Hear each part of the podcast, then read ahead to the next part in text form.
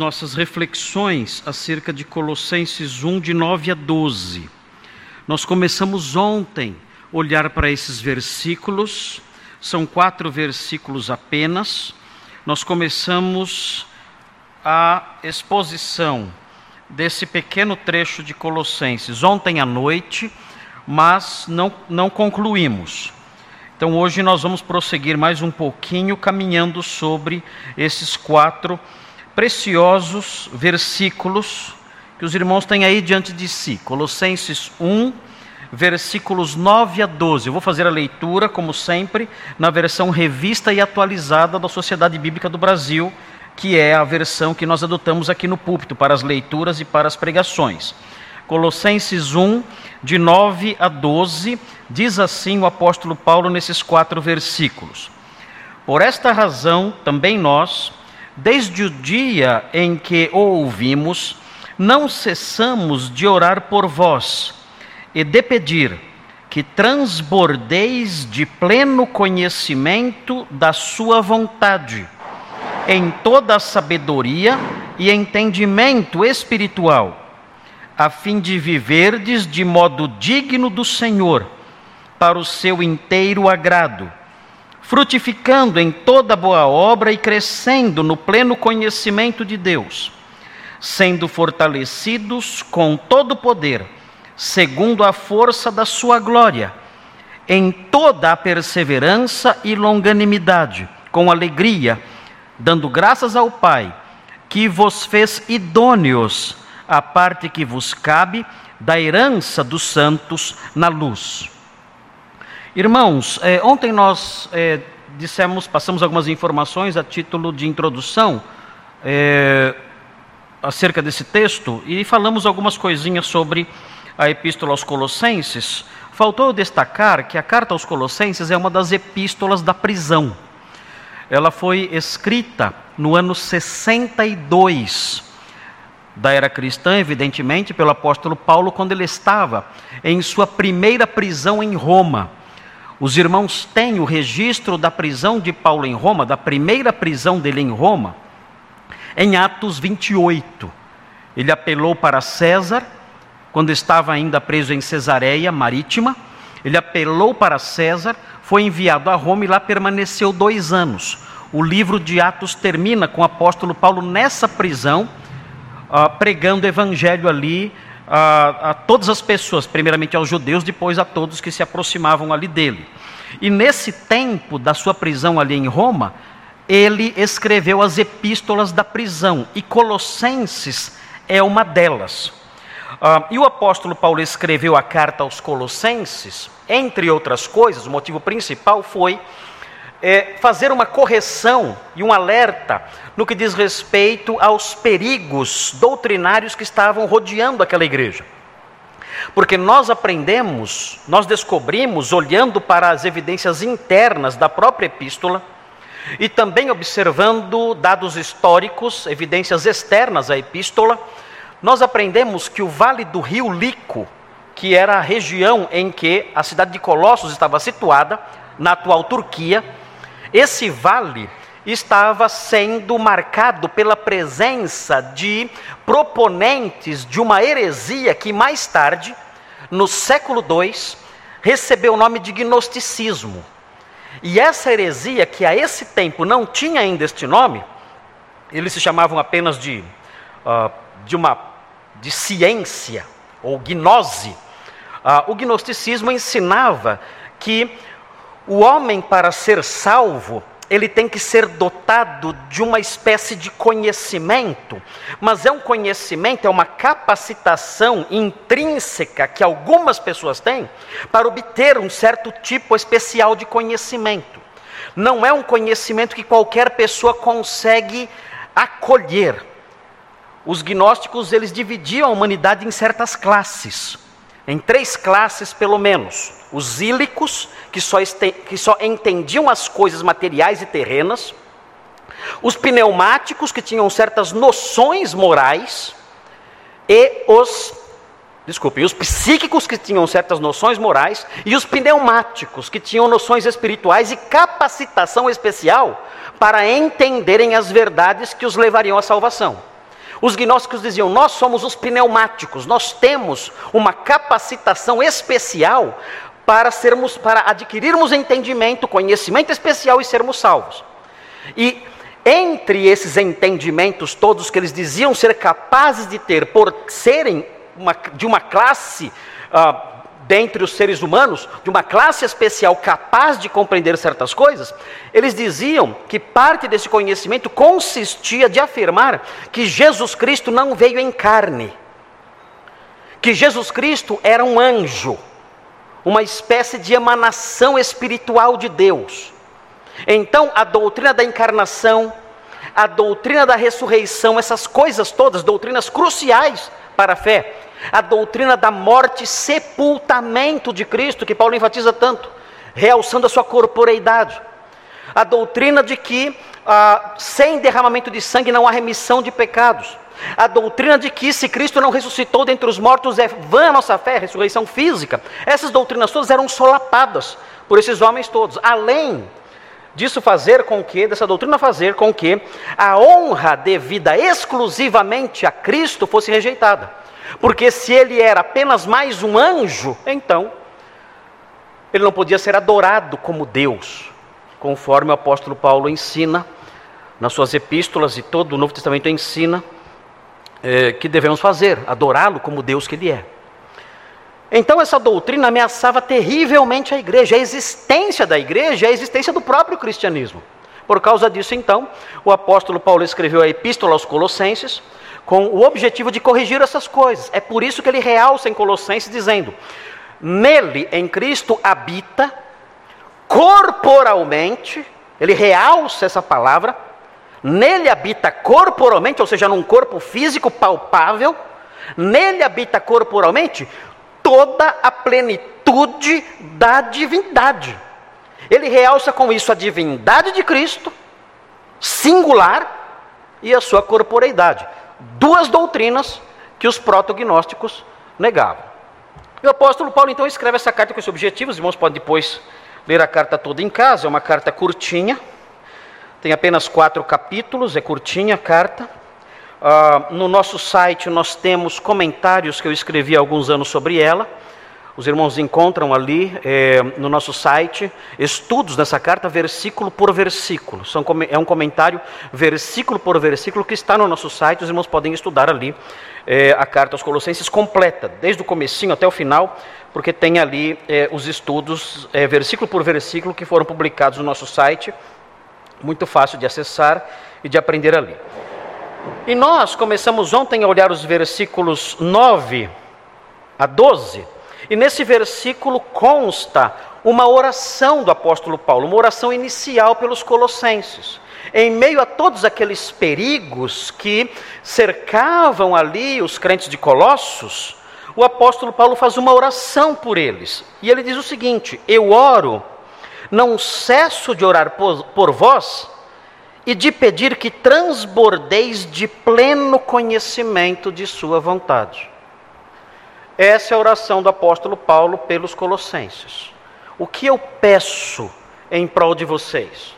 Eu tenho um pedido específico, um pedido que fará toda a diferença na vida de vocês. E o meu pedido a Deus é que vocês transbordem de pleno conhecimento da vontade de Deus. Esse é o pedido. É o único pedido que ele faz aqui.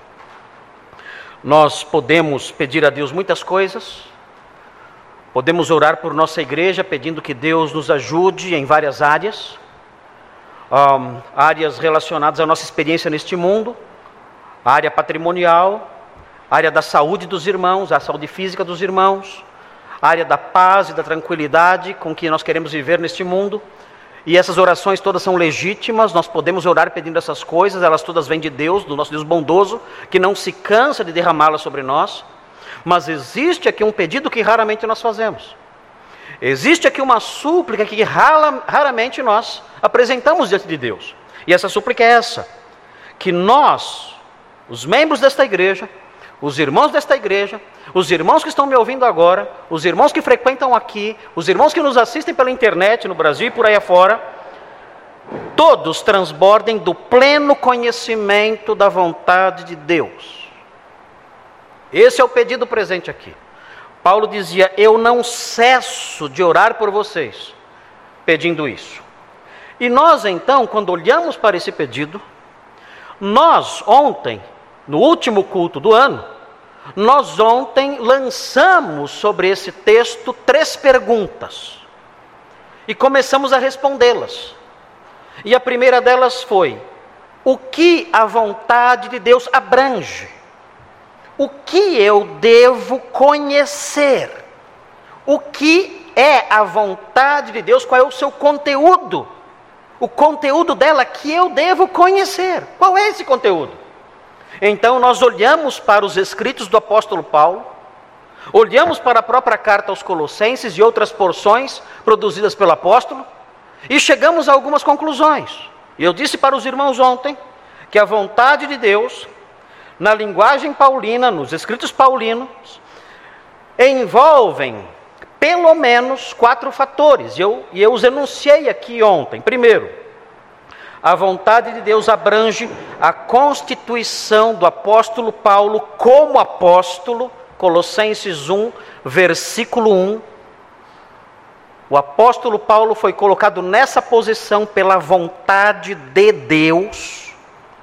Ah, isso é importante sabermos, porque se nós reconhecermos isso, que a vontade de Deus colocou este homem como apóstolo, então nós respeitaremos os seus escritos e a sua autoridade apostólica e toda a sua produção literária, se nós entendermos que não é um homem qualquer escrevendo, mas alguém que foi elevado à função de apóstolo pela vontade de Deus.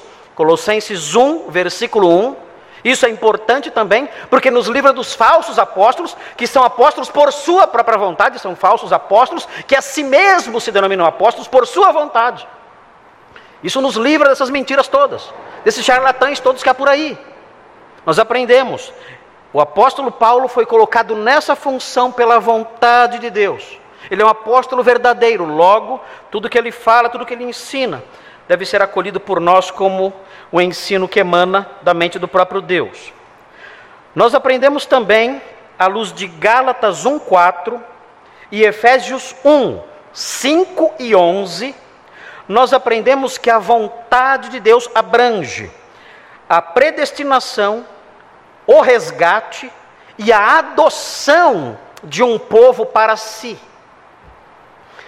É uma verdade muitas vezes que nos incomoda, que nos incomoda muitas vezes, mas é isso que aprendemos nos escritos de Paulo, que está embutido no conceito de vontade de Deus pela vontade de Deus, ele predestinou, resgatou e adotou um povo para si. Esta foi a vontade de Deus.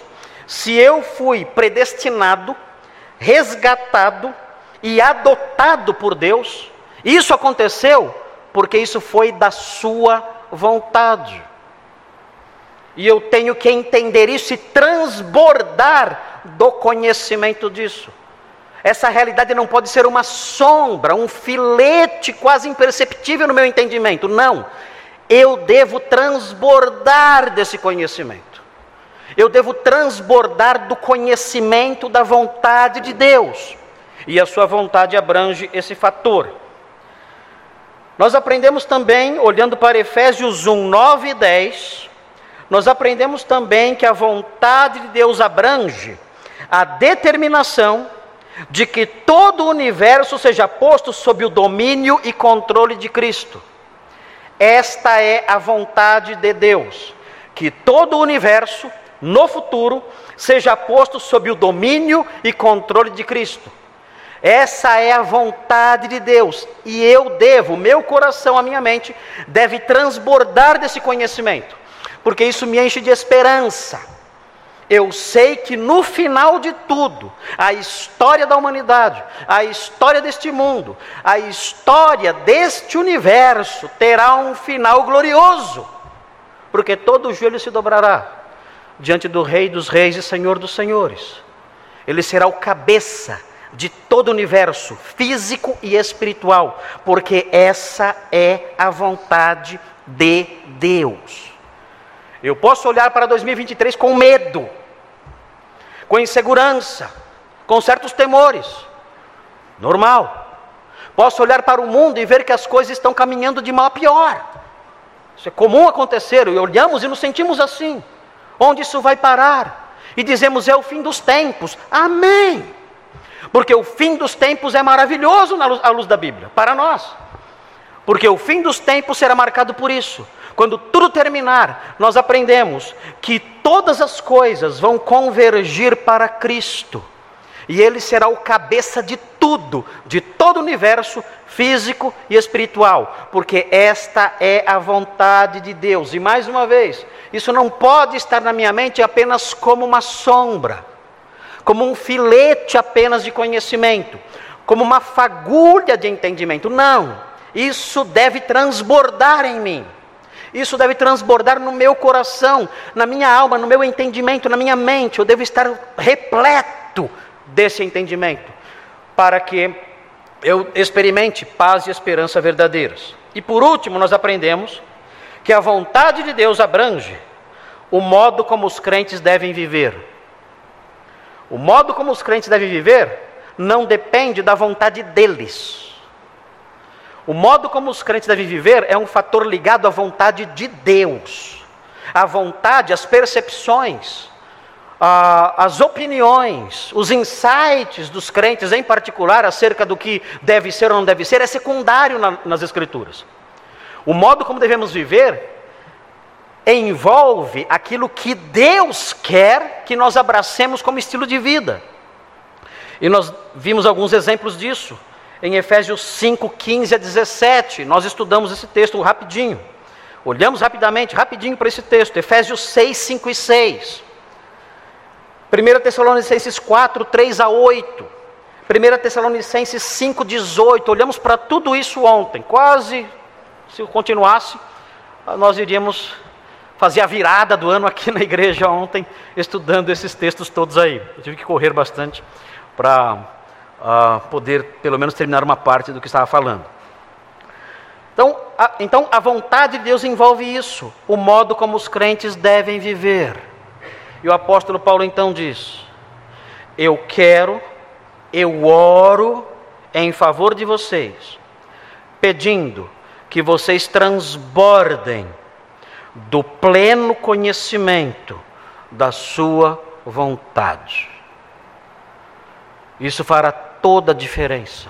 Conhecer essas coisas. Como Deus quer que eu viva. Qual é a Sua vontade? eu tenho que ter pleno conhecimento disso. Eu não posso ter impressões acerca disso. Eu não posso ter dúvidas acerca disso. Eu tenho que ter pleno conhecimento do modo como Ele quer que eu viva, pleno conhecimento da Sua vontade. Olhando para o texto, os irmãos devem observar que na sequência ele diz: pleno conhecimento da sua vontade, transbordeis de pleno conhecimento da sua vontade, e no final do versículo, em toda sabedoria e entendimento espiritual.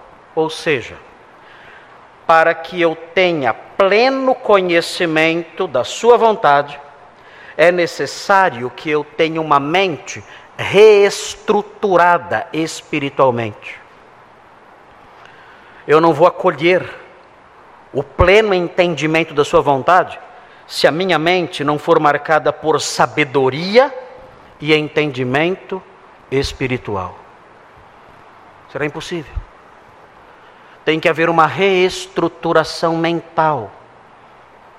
A minha mente tem que ser espiritualizada ela tem que ser controlada pelo Espírito Santo, tem que ser transformada, modificada pelo Espírito Santo, a fim de que ela possa transbordar do pleno conhecimento da sua vontade. É por isso que o incrédulo não aceita essas coisas. Para ele, qualquer aspecto da vontade de Deus é loucura. O apóstolo Paulo explica isso quando ele escreve aos Coríntios. Qualquer aspecto da palavra de Deus para o incrédulo é loucura. Porque a sua mente não foi estruturada, não foi preparada, não foi transformada espiritualmente para, ele, para que ele pudesse acolher essa compreensão mais completa, esse pleno conhecimento da sua vontade. Para ter esse pleno conhecimento, é necessário, portanto, ter sabedoria e entendimento espiritual. Tudo isso nós vimos ontem. E aí nós prosseguimos. Olhamos para a primeira pergunta: o que abrange a vontade de Deus? E olhamos para essas coisas todas que eu acabei de dizer. E aí veio a segunda pergunta que nós olhamos rapid, rapidamente ontem também. E a segunda pergunta era a seguinte: qual será o resultado desse conhecimento transbordante? Se eu conhecer a vontade de Deus, se eu transbordar do conhecimento da Sua vontade, entendendo o que Ele quer, o modo como Ele quer que eu viva, entendendo a Sua vontade para o futuro, entendendo a Sua vontade no que diz respeito à salvação, entendendo esses fatores todos que eu mencionei há pouco, se eu entender e transbordar do conhecimento da Sua vontade, qual será o resultado disso? E vejam a resposta no versículo 10. O versículo 10 tem a resposta. Ele fala o seguinte: é muito clara a resposta e simples. Se vocês transbordarem do pleno conhecimento da sua vontade, algo vai acontecer. Versículo 10. A fim de. Aqui, uma cláusula que indica o propósito. Por que eu quero que vocês transbordem do pleno conhecimento da vontade de Deus. Por quê? Porque eu sei o que vai acontecer se vocês transbordarem desse entendimento. Se a mente de vocês estiver transbordante desse entendimento, eu sei o que vai acontecer. E ele diz no versículo 10: a fim de viverdes de modo digno do Senhor. Se houver uma mudança aqui, se vocês tiverem um profundo entendimento, uma profunda compreensão da sua vontade, isso vai mudar o modo como vocês vivem. Vocês vão viver de modo digno do Senhor. Ah, e o que é isso? O que é viver de modo digno do Senhor? A explicação vem na cláusula seguinte. Na cláusula seguinte, ele explica, ele esmiuça o significado dessa expressão. O que é viver de modo digno do Senhor? Na sequência, o texto explica: é viver para o seu inteiro agrado. Como eu vivo de modo digno do Senhor? O Senhor é o Rei do universo, santo, santo e santo, triplamente santo. Ele é o meu redentor, o meu criador, o meu dono, o meu redentor, o meu Senhor, absolutamente digno, cheio de honra, glória e santidade. Como eu posso viver de modo digno dele? Como eu posso viver de tal forma que isso promova a sua honra? E a resposta vem aqui: vivam para o seu inteiro agrado. Se vocês conhecerem a vontade de Deus e transbordarem do conhecimento dela, isso vai acontecer. Vocês vão viver de modo digno do Senhor, para o seu inteiro agrado. Um, queridos, é assustador o que nós vemos hoje em dia no meio evangélico. Porque as pessoas, no meio evangélico, não vamos nem falar do mundo lá fora, porque, meu Deus, isso seria desgastante até no, emocionalmente, seria, seria desgastante. Mas por que no evangélico há tantos escândalos? fraudes, mentiras, imoralidades, coisas vergonhosas, sujas, pútridas, enganos, golpes terríveis, mentiras, invencionices, líderes enganando o povo para arrancar dinheiro das pessoas, estelionatários da fé. E pessoas caindo nessas coisas, porque nós vemos uma juventude evangélica mundanizada. Você olha para jovens evangélicos, a linguagem deles, o modo como se comportam, em, nos seus relacionamentos, nas suas festas, no, no, no seu lazer, nas coisas que escutam, no modo como se vestem, como se comportam, como falam. Você percebe que não vivem de modo digno do Senhor, para o seu inteiro agrado. Não. E isso se repete na vida de casais, casais jovens, casais mais maduros, maridos que não amam suas esposas, que não são chefes de seu lar, chefes espirituais de suas casas, mulheres que adotam concepções e filosofias diabólicas, mundanas, imundas, mentirosas, e acolhem essas coisas como verdadeiras, e vivem em suas casas como demônios impossíveis de se conviver, transformando seus lares em um inferno. O inferno. Pessoas difíceis de se conviver, terríveis, cheias de rancor, de ódio, esposas insubmissas, maridos irresponsáveis, filhos desobedientes, pais que não criam seus filhos corretamente. Por quê? Todo esse sistema sujo que reina lá fora está dentro da casa das pessoas. Pessoas que se definem como crentes, adotando linguagem suja, adotando brincadeiras imundas, adotando modos de viver que são inaceitáveis quando nós olhamos a grandeza e a dignidade de Deus. Modos de viver, de falar, de pensar, de agir, de se comportar, que não se encaixam com aquilo que o apóstolo Paulo fala de dignidade, algo digno do Senhor. Não vemos isso. Por quê? Que aconteceu conosco? Olhando para o texto, nós aprendemos o que aconteceu conosco. Nós não temos conhecimento pleno da Sua vontade. Nós não aprendemos. Os púlpitos não, não nos ensinaram. Os pastores não nos ensinaram. Os pais não ensinaram isso para os seus filhos, porque eles próprios também não sabiam. E não sabiam porque não se interessavam. Estavam preocupados com outras coisas, outros valores, outras ideias, outras práticas. Não se debruçaram sobre essas coisas. Não buscaram conhecer qual é a vontade de Deus. E não sabendo, passaram a viver vidas que não têm nenhum, nenhum nível de qualidade que reflete o desejo de honrar o nosso Deus que é digno. Vidas que não são para o seu inteiro agrado. Pelo contrário, vidas que só o desagradam o tempo todo.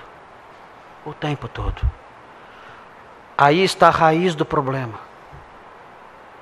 Porque as pessoas no meio evangélico se comportam como incrédulos, envergonhando a fé.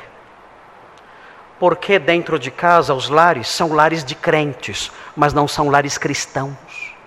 Há uma grande diferença entre um lar integrado por crentes e um lar cristão. Por que há essa diferença? Porque vemos tudo isso e ficamos envergonhados. Porque quando abrimos as redes sociais e vemos ali os perfis de crentes que nós conhecemos, nós temos vontade de fechar imediatamente e jogar o celular no lata do lixo porque não vemos diferença nenhuma daquele perfil do perfil de um incrédulo qualquer por aí. Por que isso acontece?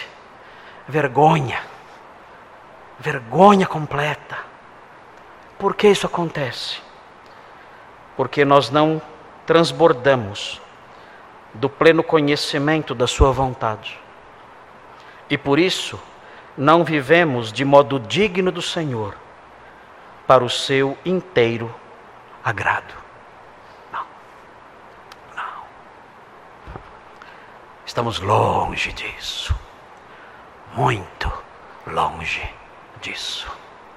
Nós conhecemos os movimentos do mundo, suas filosofias, suas ideias, suas propostas, seus valores, nós transbordamos do pleno conhecimento das filosofias, doutrinas e valores do mundo. E então nós vivemos de modo digno do mundo, para o inteiro agrado do mundo. É isso que tem acontecido no nosso meio, nas nossas casas, nas nossas igrejas, no meio evangélico que há por aí. Muito triste isso. Senhor, ajuda-nos. Senhor, ajuda-nos. Queremos queremos estar mais onde o Senhor está. Queremos estar mais onde o seu povo está. Queremos estar mais onde a sua palavra está. Nós queremos ouvi-la. Queremos recuperar o tempo perdido. Queremos recuperar o tempo perdido neste ano que começa agora, começa hoje. Queremos recuperar o tempo perdido e aprender os, os princípios elementares da Sua vontade. Queremos saber o que o Senhor quer, o que o Senhor aprova, o que o Senhor aplaude, para que nós possamos viver de modo digno do Senhor para o seu inteiro agrado. Nós queremos aprender, queremos estar na sua casa, com os nossos irmãos, com os nossos pastores, com os nossos mestres da palavra. Queremos aprender mais e mais e mais, até o ponto de transbordarmos do pleno conhecimento da Sua vontade, porque então sim, então sim, viveremos de modo digno do Senhor, para o seu inteiro agrado. Ajuda-nos, Senhor, perdoa Perdoa, perdoa. Minha vida, Senhor, meus pensamentos, minhas ações, minhas reações, minhas palavras, meu modo de ser, Senhor. Eu não vivo para o seu inteiro agrado. Eu não vivo de modo digno do Senhor, não vivo assim. Não sou uma esposa assim. Não sou um marido assim. Não sou um jovem assim. Não sou um pai assim. Não sou uma mãe assim. Não, sou, não, sou, não somos um casal assim. Nós não somos assim. Queremos ser. Ajuda-nos então a compreender, a transbordar do pleno conhecimento da Sua vontade, para que sejamos assim. E vem a terceira pergunta. Ok nós transbordando do pleno conhecimento dele, nós viveremos de modo digno do Senhor. Okay? Mas como é essa vida na prática? Como é? Como é na prática esta vida? Muito simples. A resposta, mais uma vez, está no texto. Eu não posso inventar.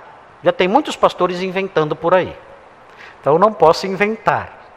Eu tenho só que repetir o que está aqui. E o que está aqui, agora, daqui para frente, nós veremos como é essa vida digna do Senhor. Nós veremos como é essa vida que é para o seu inteiro agrado. É muito fácil. Basta ser alfabetizado. Eu fico pensando às vezes, meu Deus, é tão fácil pregar a Bíblia. Tão simples. Eu só repito o que está aqui. Dá muito mais trabalho inventar coisas novas. Daria muito mais trabalho. Basta repetir o que está aqui. É facinho, é fácil ser pastor, né? É fácil. É fácil, está tudo pronto. Eu sou, eu sou somente um porta-voz. Eu não sou a voz. Eu sou o porta-voz. Eu sou quem dá o recado, eu não escrevo o recado. Eu só entrego o recado. O recado já está escrito. É muito fácil. É muito simples. Vejam como é a vida digna do Senhor, a vida para o seu inteiro agrado. Eu disse aos irmãos que essa vida é marcada por quatro itens. Vejam aí o primeiro deles. Está bem facinho aí, no versículo 10. Frutificando em toda boa obra. Ah, como é a vida? a vida digna do Senhor é uma vida que tem fruto. Ah, facinho. Muito facinho. Vamos procurar outro? Venham comigo. Venham comigo. Vamos olhar para o texto. Vamos ver se tem mais alguma coisa. Vejam, o texto diz: frutificando em toda boa obra e crescendo. Achei mais um. Facinho, está aqui. Não inventei. Está aqui. Qual é o segundo item uma, que marca uma vida que é digna do Senhor? Primeiro, fruto. O segundo, o que, que é? Crescimento. Crescimento no conhecimento de Deus. É o segundo item que aparece aqui. Vamos achar mais um. Vejam. 11, versículo 11. Sendo fortalecidos com todo o poder. Qual é a terceira marca da vida que agrada a Deus? Força. Está aqui. Sendo fortalecidos com todo o poder, diz o texto. É a terceira marca da vida que agrada a Deus. E vejam a sequência: sendo fortalecidos com todo o poder, segundo a força da sua glória, em toda perseverança e longanimidade.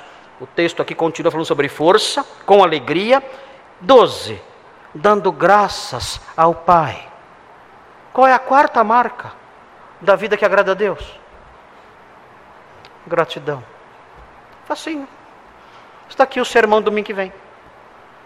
Os quatro pontos do sermão domingo que vem. Mas vocês não vão se livrar de mim tão fácil assim.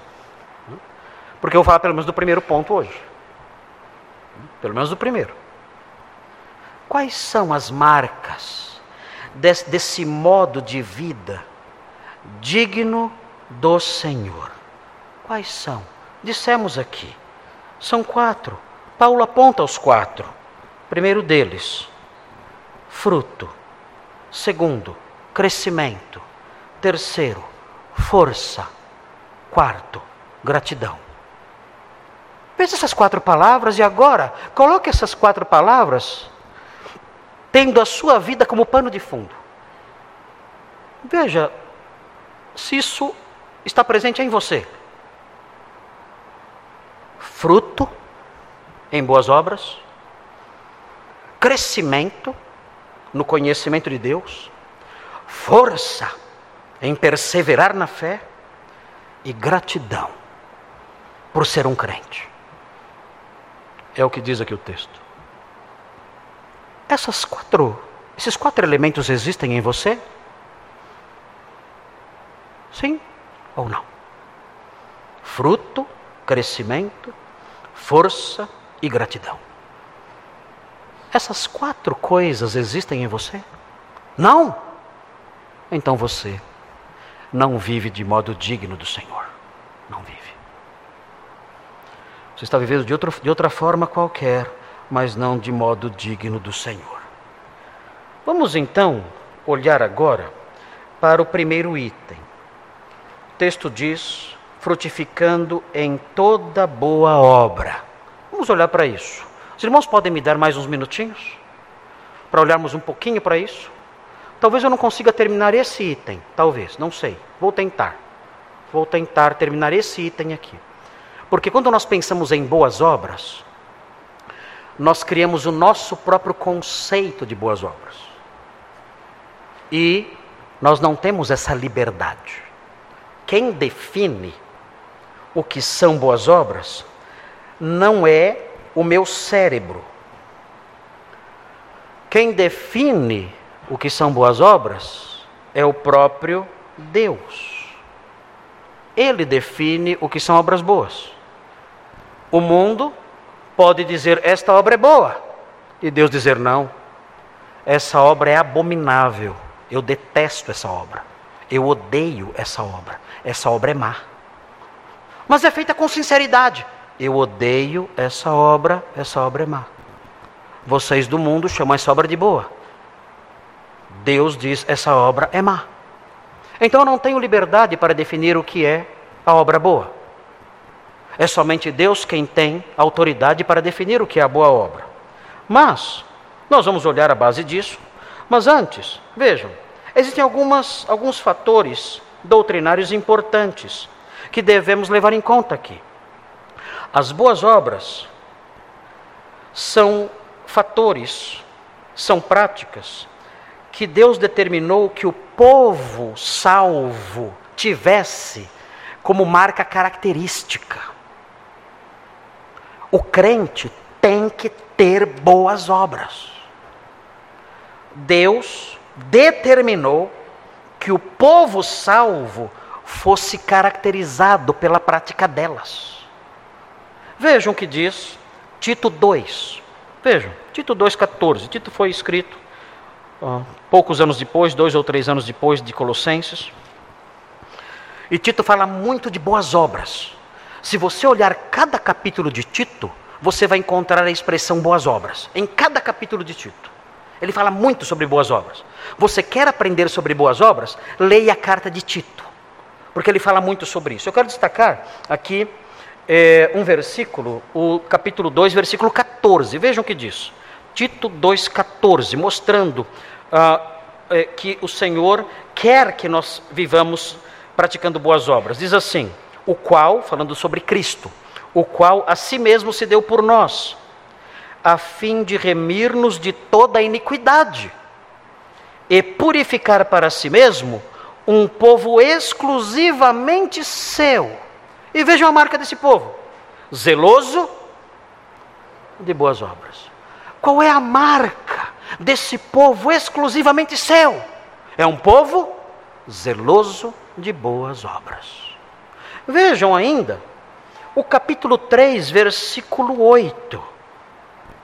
Vejam aí o que diz. Diz assim: Fiel é esta palavra, e quero que no tocante a estas coisas faças afirmação confiadamente, para que os que têm crido em Deus, somos nós, sejam solícitos na prática de boas obras. Somos nós. Nós temos que praticar boas obras. Nós não seremos salvos pelas boas obras, mas nós fomos transformados em povo de Deus, e esse povo de Deus, segundo a vontade dele, é um povo que tem que praticar boas obras. Algo importante aqui também, no ensino paulino, nas, nas pastorais, quando nós olhamos para 1 Timóteo 2, 1 Timóteo 2, vire um pouquinho as páginas da Bíblia, você encontra mais um ensino sobre boas obras. E esse ensino é específico para as mulheres, as mulheres cristãs. Nós sabemos que as mulheres gostam muito de vestir roupas bonitas. Parece que essa é uma preocupação central das mulheres. Eu, isso não tem problema nenhum. Eu, é até bonito. De fato, a mulher mal vestida, nós os homens até achamos feio mesmo, né? Gostamos de ver é, a nossa esposa bem vestida e bonita e arrumada. E as mulheres gostam muito de se vestir bem. E hoje em dia é baratinho se vestir bem, não é? Não, né? Não, não é baratinho, não? Não tem a Marisa? Não tem a Marisa? Marisa é, loja barata? Você sabe sim. Hã? Mais ou menos? Hã? Ruim. É, tem a, sempre tem uma feira também perto de casa, né? Ah, que pode ajudar aí. Mas as mulheres, elas, elas gostam muito de se trajar bem. Elas gostam de roupas bonitas e caras elas acham bonito todo e também não somente as roupas, mas os outros, os outros, os outros é, aparatos também, né? Os outros aparatos todos, colares e, e, pulseiras e brincos, elas gostam, acham bonito e ficam conversando entre si é, sobre isso. E é o universo feminino, né? Os homens não ligam tanto para isso, nós gostamos de outras coisas, né? Os irmãos sabem, né? não é tanto voltado para esse lado, né? Mas as mulheres gostam. Eu me lembro que há vários anos atrás, quando eu era ainda é, jovenzinho, eu li um livro que se tornou um best-seller chamado Como Fazer Amigos e Influenciar Pessoas. Nunca funcionou comigo esse livro, né? mas era de um autor chamado Dale Carnegie.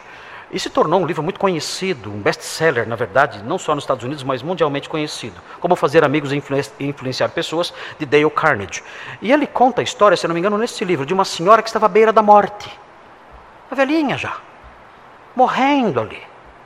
E se aproximaram então seus parentes com várias fotografias, para tentar trazer algum alento ali, para que ela se lembrasse dos tempos bons da sua, da sua juventude, em, quando seus pais ainda estavam vivos, quando seu marido estava vivo, e trouxeram uma foto dela em família. E ela viu a foto e disse: Nossa, que vestido feio que eu estou vestindo. Ela estava morrendo, estava à beira da morte. Mas a única coisa que a preocupou naquela hora foi o vestido feio que ela viu na foto, que ela estava vestindo. É assim a mente das mulheres. Elas gostam de roupas e se preocupam com isso o tempo todo. É, Paulo sabia disso. Ele diz o seguinte no versículo 9: Vejam, 1 Timóteo 2,9: Da mesma sorte que as mulheres, em traje decente, se ataviem com modéstia e bom senso, não com cabeleira frisada e com ouro, ou pérolas, ou vestuário dispendioso e veja o que ele diz agora. Ele diz que as mulheres devem se vestir bem, de modo decente, não devem ultrapassar a modéstia, não devem ser desequilibradas, não devem andar como uma árvore de Natal. Deve haver equilíbrio em tudo. Mulheres sejam equilibradas no modo como vocês se maqueiam, no modo como vocês usam joias, no modo como vocês se vestem. Sejam equilibradas, sensatas, modestas, não convém a mulher andar, como eu disse, como uma árvore de Natal pela rua. Mas vejam, existe um traje especial que todas elas devem usar continuamente. Versículo 10: Porém, vistam-se com boas obras. Minha irmã, você tem essas peças no seu guarda-roupa? Irmãs, moças, senhoras, vocês têm essas peças no seu guarda-roupa? Você se preocupa com elas? Em mantê-las limpas? Sempre usando-as continuamente? O texto diz: usem boas obras, vistam-se com boas obras, como é próprio às mulheres que professam ser piedosas. Esse é o traje é o incorruptível traje que Pedro fala. O incorruptível traje de boas obras. Pedro diz ainda o incorruptível traje de um espírito manso e tranquilo que as mulheres devem usar. Essa é a roupa feminina da Bíblia. Essa é a roupa feminina que os apóstolos, como estilistas da fé, desenharam para as mulheres. Eles dizem: mulheres, Eis aqui o vestido que nós apóstolos, os estilistas da fé, desenhamos para vocês. E esses vestidos são assim: espírito manso e tranquilo, serenidade no modo de viver, no modo de se relacionar em casa com seu marido, com as pessoas ao redor, espírito manso e tranquilo e boas obras. Irmãs, vocês têm essas roupas no seu guarda-roupa? O texto diz que as boas obras são parte da vida digna de Deus. Um, continue nas pastorais. Vejam o que diz Tito 2,7. E eu falei para as mulheres agora, vou falar para alguns homens, não todos, se bem que o versículo acaba abrangendo todos os homens, todas as pessoas, porque fala de um padrão.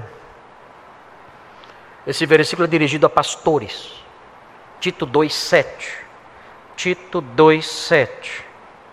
Diz assim: Torna-te aqui escrevendo para Tito, um, um pastor, um, um delegado apostólico, torna-te pessoalmente padrão de boas obras. Isso é dito aos pastores. Nós temos cinco pastores aqui na igreja. E o texto fala conosco aqui, dizendo: pastores, sejam o modelo de boas obras.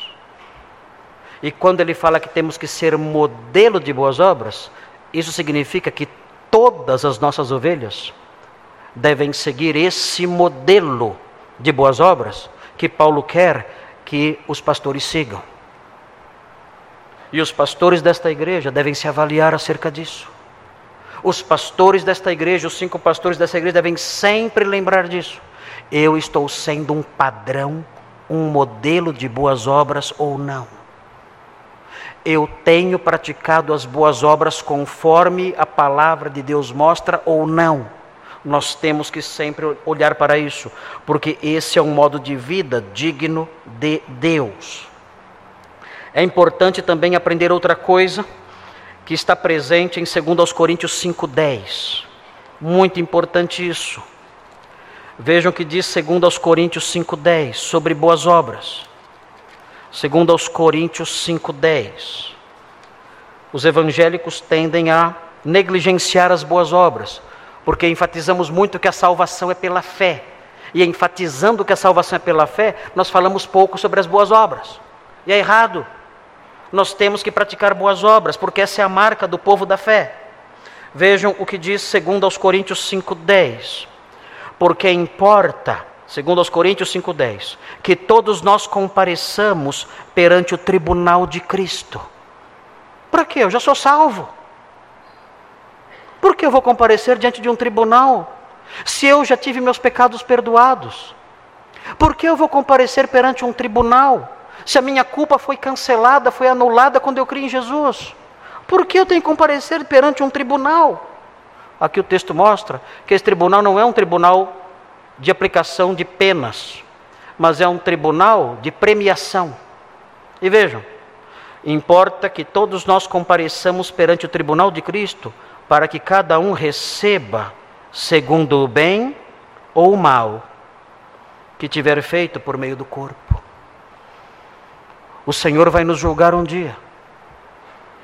Ele vai julgar o modo como nós vivemos. Já, já estamos salvos, temos o perdão dos pecados, temos uma herança no céu. Mas Ele vai nos dar prêmios. E Ele vai nos dar prêmios de acordo com aquilo que nós fizemos. Assim como nós temos nas Olimpíadas medalhas de ouro, de prata e de bronze, da mesma forma naquele dia. Assim como os atletas recebem medalhas de ouro, prata ou bronze, dependendo da sua performance da mesma forma, dependendo da forma como nós corremos, nós receberemos um prêmio, rico ou não. Receberemos medalhas de ouro, de prata, de bronze ou de qualquer outro material.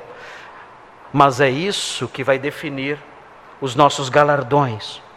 As nossas obras vão definir a qualidade dos nossos galardões. A palavra de Deus também ensina em 2 Timóteo 3 que só existe uma fonte que pode nos ensinar acerca das boas obras. 2 Timóteo 3. E essa fonte é a Escritura. Quem não conhece a Escritura nunca vai amadurecer nas boas obras. Vejam 2 Timóteo 3, versículo 15. Diz assim, 2 Timóteo 3,15. Paulo falando a Timóteo, e que desde a infância sabes as sagradas letras, que podem tornar-te sábio para a salvação pela fé em Cristo Jesus. Toda a Escritura é inspirada por Deus e útil para o ensino, para a repreensão, para a correção, para a educação na justiça, a fim de que o homem de Deus seja perfeito e perfeitamente habilitado para toda boa obra. Sem a Escritura, nós nunca seremos habilitados para toda boa obra.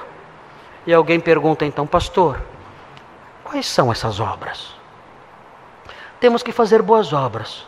Quais são elas? Quais são essas obras que temos que fazer?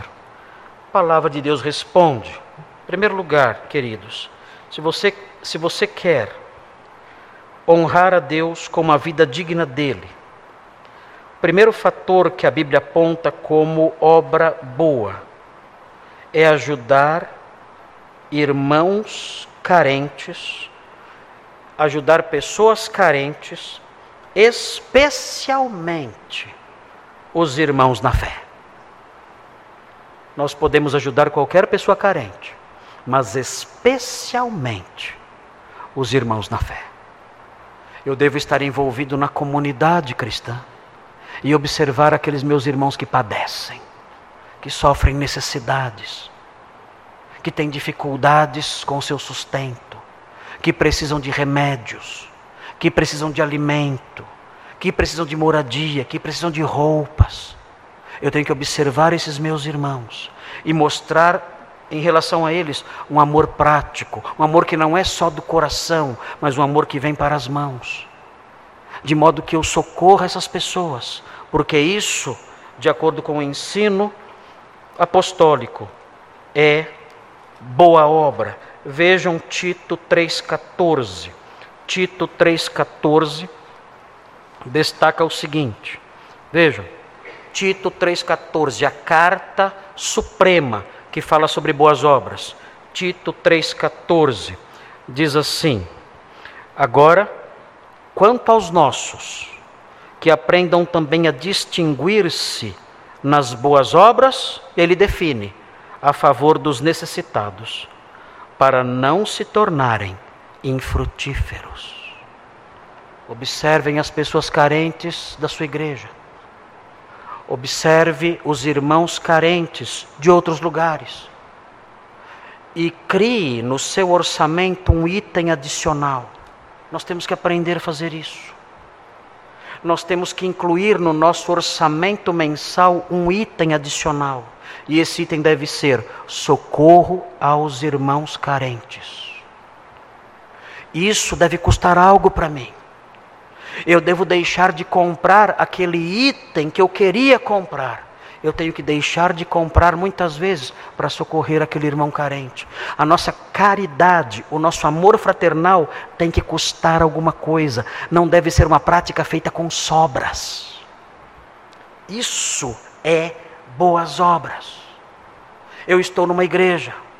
Nesta igreja é uma realidade diversificada. Eu devo observar os meus irmãos e perceber aquele irmão neste momento padece, eu tenho que socorrê-lo. Aquela irmã neste momento padece, eu tenho que socorrê-la. E isso deve integrar o meu orçamento mensal. Isso é boas obras. Façamos o bem a todos, mas especialmente os da família da fé. Vejam outro conceito de boas obras, muito interessante, é um conceito tríplice que se encontra em 1 Timóteo. É interessante como as epístolas pastorais realçam essas coisas. São orientações dadas aos pastores para que os pastores ensinem suas igrejas. Vejam uma outra boa obra ou alguns exemplos de boas obras aqui nesse versículo de 1 Timóteo, 1 Timóteo 5:10. Veja o que diz. Diz assim, 1 Timóteo 5,10, falando sobre as viúvas que deveriam ser socorridas. Havia uma lista de viúvas carentes, e o apóstolo Paulo diz que essas viúvas carentes só poderiam entrar na lista se preenchessem alguns requisitos. E ele fala aqui quais são os requisitos no versículo 10, capítulo 5. Ele aqui aponta algumas boas obras. Diz assim: Seja recomendada essa viúva pelo testemunho de boas obras e aí ele vai exemplificar essas boas obras. Vejam as boas obras. Tenha criado filhos. Ah, alguém que foi exemplo nisso, na criação de filhos. Criar filhos de modo exemplar, de modo correto, de modo digno do Senhor, sob a disciplina e a admoestação do Senhor. Isso é uma boa obra. Se seus filhos são largados, jogados aí ao seu bel prazer, a fazerem as coisas segundo o seu bel prazer, entregues a si mesmos. Você, pai, está realizando uma má obra. Criar filhos sob a disciplina e orientação do Senhor é uma boa obra.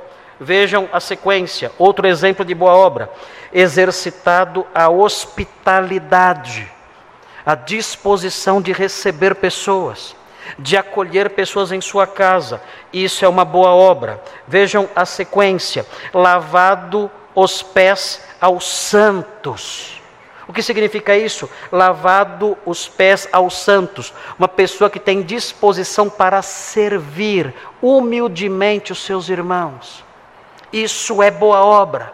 alguém que se dispõe a se humilhar até, a fazer os serviços mais baixos que há, como o texto diz aqui, lavar os pés, um serviço feito por escravos, os piores escravos, os escravos de nível mais baixo. Se alguém se dispôs a isso, se a viúva se dispôs a isso, ela praticou boas obras. Isso é boas obras, lavar os pés dos santos, servi-los humildemente, servir os irmãos humildemente.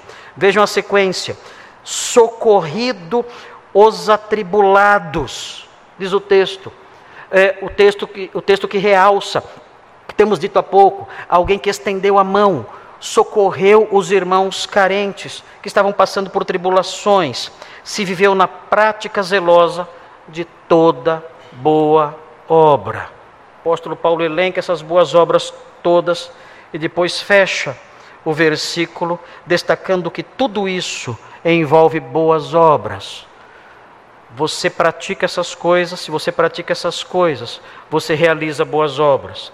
E finalmente o apóstolo Pedro destaca uma outra boa obra. 1 de Pedro 2:11. Veja o que diz Pedro em 1 de Pedro 2, versículo 11. Ele diz assim: 1 de Pedro 2:11. Ele fala assim: Amados, exorto-vos como peregrinos e forasteiros que sois, 1 de Pedro 2:11 a vos absterdes das paixões carnais que fazem guerra contra a alma. Fujam das inclinações da carne. E ele prossegue: mantendo exemplar o vosso procedimento no meio dos gentios, para que naquilo que falam contra vós outros, como de malfeitores, observando-vos em vossas boas obras, glorifiquem a Deus no dia da visitação. Aqui, nesses dois versículos, Boas obras envolvem rejeitar os impulsos da carne. Todos nós temos inclinações pecaminosas. Quando nós rejeitamos essas inclinações, o apóstolo Pedro diz que isso são boas obras. Estas são algumas boas obras que a Bíblia elenca: ajudar os irmãos carentes, criar bem os filhos, praticar hospitalidade, servir os santos, rejeitar os impulsos da carne, são boas obras. Essas boas obras o mundo não reconhece. Talvez algumas delas ele até se simpatize. Mas a Bíblia diz que as boas obras Deus preparou para que andássemos nelas. Não somos nós que inventamos as boas obras. Deus preparou de antemão as boas obras para que andássemos nelas. Foi Deus quem as criou. Deus as preparou. Não somos nós que as preparamos. O próprio Deus as preparou e disse: Estas são as boas obras nas quais eu quero que vocês andem. E se vocês quiserem ter uma vida digna para o meu inteiro agrado, vocês têm que frutificar nessas coisas. Mas para que isso aconteça, para que vocês frutifiquem assim, para que vocês vivam de modo digno do Senhor, é necessário primeiro transbordar do conhecimento dele. Senhor, ajuda-nos. Eu quero viver a vida digna do Senhor, marcada por frutos. Mas eu sei que para isso eu tenho que conhecer profundamente a Sua vontade. Abra minha mente, abra o meu coração, prepara o solo da minha alma e faça com que o conhecimento da Sua vontade cresça e transborde em mim.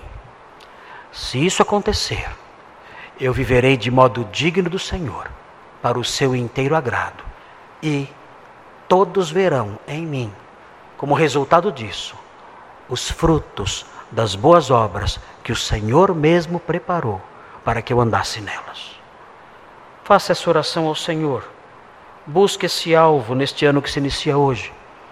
Busque o alvo de viver de modo digno do Senhor, como resultado do conhecimento dele, viver uma vida marcada pela frutificação, pelas boas obras. Na semana que vem, nós vamos falar sobre outro, as outras marcas do modo digno de Deus, do modo de viver digno de Deus, que eh, envolve o crescimento, a, a força e a gratidão. Falaremos sobre esses itens na próxima semana, se Deus permitir. Vamos orar. Senhor Deus, obrigado por essas coisas, por essas lições. Sua palavra é tão diferente daquilo que nós imaginamos tantas vezes. Sua palavra se aprofunda tanto em coisas que nós nunca sonhamos. Obrigado por isso.